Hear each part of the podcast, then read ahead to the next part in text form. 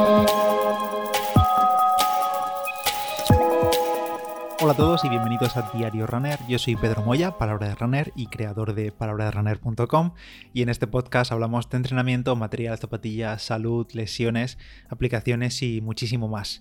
Ya estamos otra vez a viernes, eh, ha pasado una semana completa y esta semana solo hemos tenido aquí en el podcast el episodio con Roberto sobre lo de las analíticas, los análisis de sangre en deportistas. Espero que os haya gustado.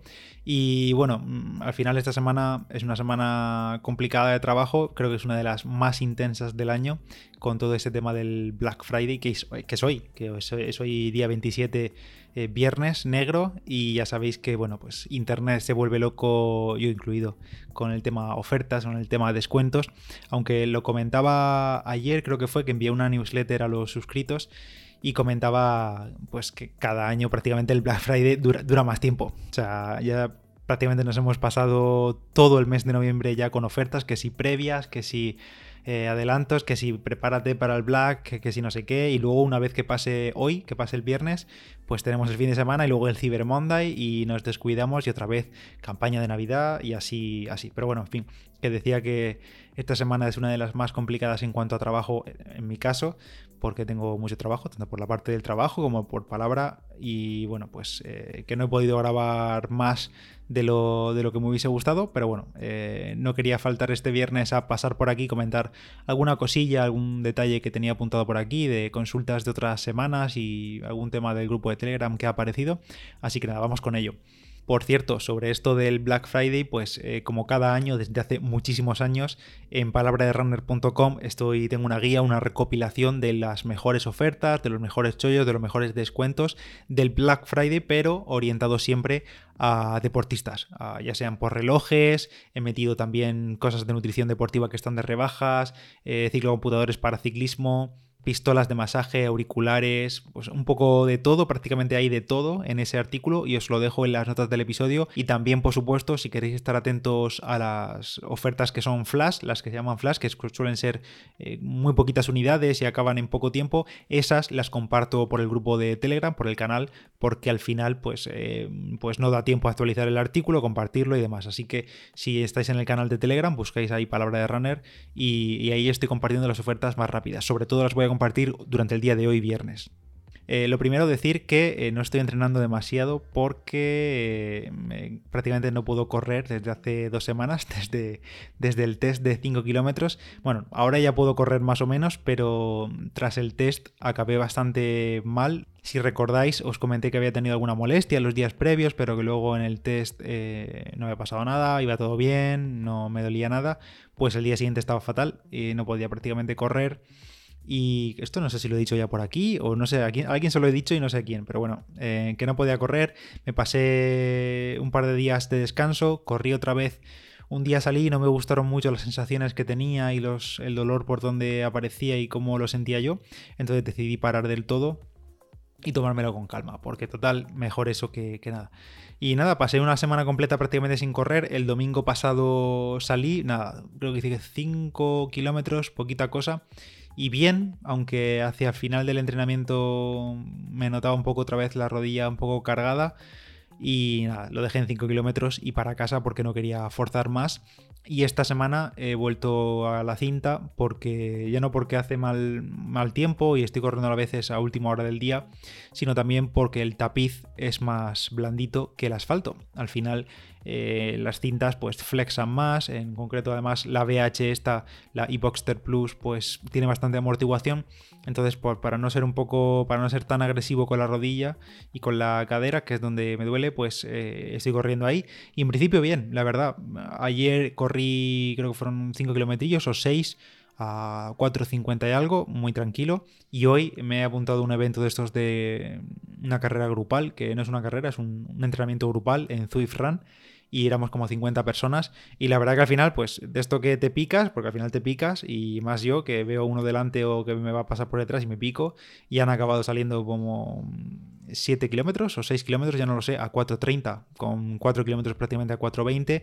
Y en principio bien, la verdad es que no me duele, no lo siento tanto, pero aún así siento que por las noches, sobre todo en reposo, cuando ya no estoy caliente, digamos, siento todavía algún dolorcillo en la rodilla. Bueno, eso, voy a seguir tomándolo con calma y si no, pues seguiré en la cinta y no sé si desempolvar el rodillo, aunque lo tengo guardado, pero bueno, ya veremos cómo, cómo va el tema. Y por cierto, hablando de correr, hace unos días en el grupo de, Telegram alguien comentó, varios, eh, Roland, Jaime, eh, Roberto también me lo dijo, Kiko también me lo comentó, eh, por privado hace unos días que si no me animaba a organizar alguna carrera virtual, porque ya sabéis que ahora mismo están las carreras virtuales que lo petan, todo el mundo tiene carrera virtual, y, me comentaron que, pues como este año no vamos a tener San Silvestres, o las que van a ver son virtuales y demás, pues ¿por qué no organizar una, una especie de carrita para el grupo, para la gente del grupo, para nosotros, un poco pues para estar entretenidos, y probablemente lo hagamos, lo haga, porque al final no me cuesta mucho organizarlo, no sé todavía qué plataforma vamos a utilizar para registrar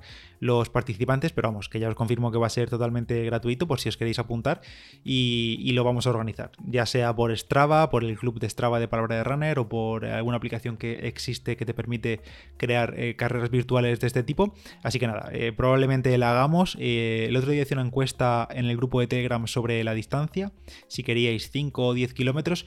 Parece que ya no he mirado los resultados totales, pero a mitad de día miré, miré cómo iba en la encuesta y los 10 kilómetros convencían más que los 5. Pero bueno, ya lo veremos cómo lo organizamos.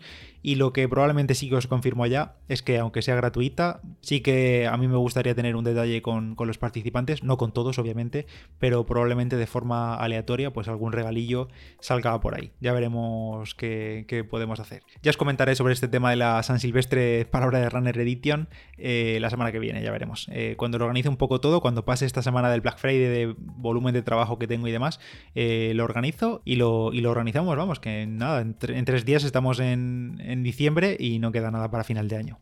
Luego tengo por aquí una consultilla que me hizo Jaime hace unos días cuando corrí un día con la Endorphin Speed, con la Saucony, y me hizo una muy buena pregunta que engloba a tres zapatillones que hemos tenido este año. Por un lado, como digo, la Saucony Endorphin Speed, por otro lado, las Adidas Adicero Adios Pro y por otro lado, las eh, Nike Tempo Next. Me preguntaba, ¿cuál de esas tres ves mejor?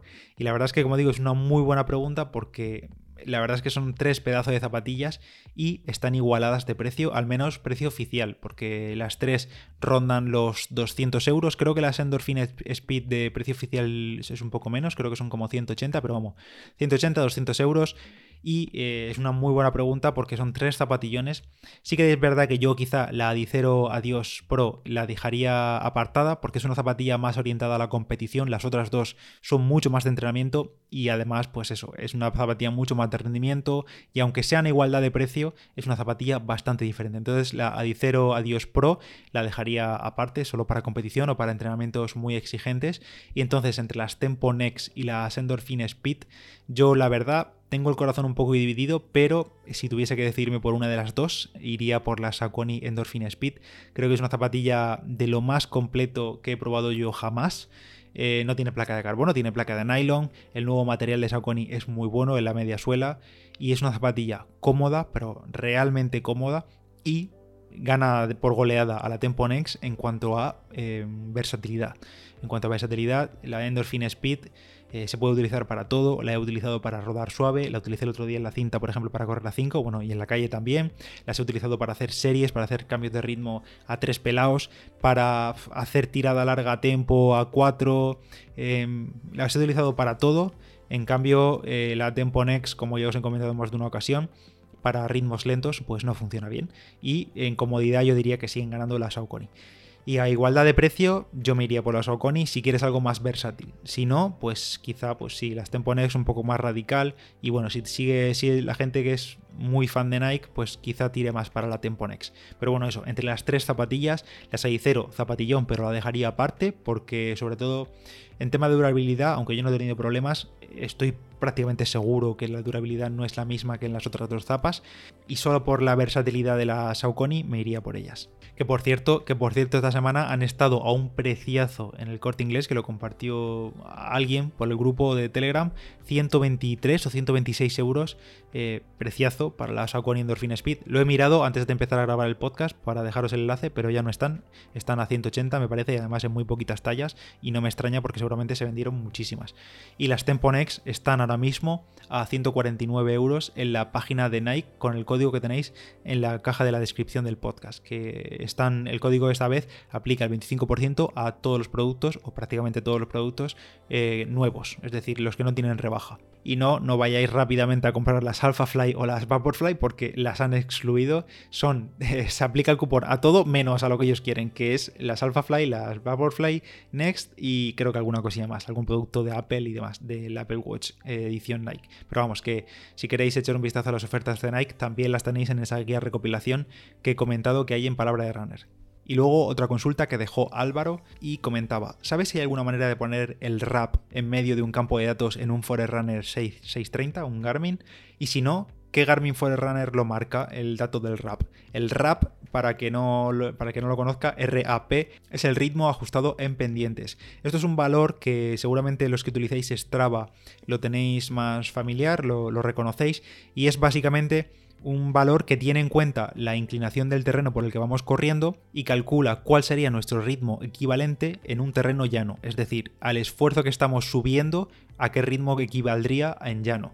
Eh, por ejemplo, si subiendo vamos a 4.30, seguramente con ese nivel de esfuerzo subiendo en llano iríamos, por ejemplo, pues yo que sé, me lo invento, a 4. Es un cálculo que hace Strava automáticamente. Como correr cuesta arriba requiere un esfuerzo extra, el ritmo ajustado en las pendientes en subida es más rápido que el ritmo real. Em, lo mismo cuesta abajo. El rap cuesta abajo equivaldría a un ritmo ajustado en pendiente en llano eh, más lento que el ritmo real. Pero bueno, en fin, con respecto a la pregunta de Álvaro, eh, la verdad es que no creo que haya ningún Garmin que permita añadir este campo de datos. Eh, yo al menos no lo conozco, lo he buscado y parece que no lo hay. Es un campo de datos que, bueno, lo calcula Strava, pero no hay un campo en concreto que diga este ritmo en Garmin y sí que compartió Marco Antonio en el grupo de Telegram, compartió una aplicación, un campo de datos que se puede instalar desde la tienda de aplicaciones de Connecticut, la, tienda de Garmin, que precisamente nos permite añadir este campo de datos al Garmin. He mirado la descripción de esta aplicación, que os la dejo en las notas del episodio, y es exactamente eso. Además, son muchísimos los dispositivos compatibles, tanto de trail, o sea, los eh, tanto eh, muchos Garmin Edge también para, para ciclismo, muchos Forerunner e incluso modelos antiguos, desde el 230, 235, el 735 y por supuesto los modernos. Así que nada, Marco Antonio compartió esa aplicación, yo no la he probado, la verdad, él creo que dijo que tampoco, pero si queréis probar esto del rap en vuestro Garmin, si os es de utilidad, pues ahí lo tenéis. Y nada más, aquí dejo el episodio de hoy viernes de Diario Runner. La semana que viene intentaré comentaros más detalles sobre esto de la San Silvestre Palabra de Runner Edition. Y no dejéis de pasaros por Palabra de Runner para echar un vistazo a las ofertas del Black Friday, que bueno, quizá encontréis algo interesante, sobre todo si queréis lo típico, renovar un reloj o renovar auriculares y cosas así. Así que ahí os lo dejo. Yo soy Pedro Moya, Palabra de Runner en Instagram. Nos escuchamos en el siguiente y que tengáis buen fin de semana. Adiós.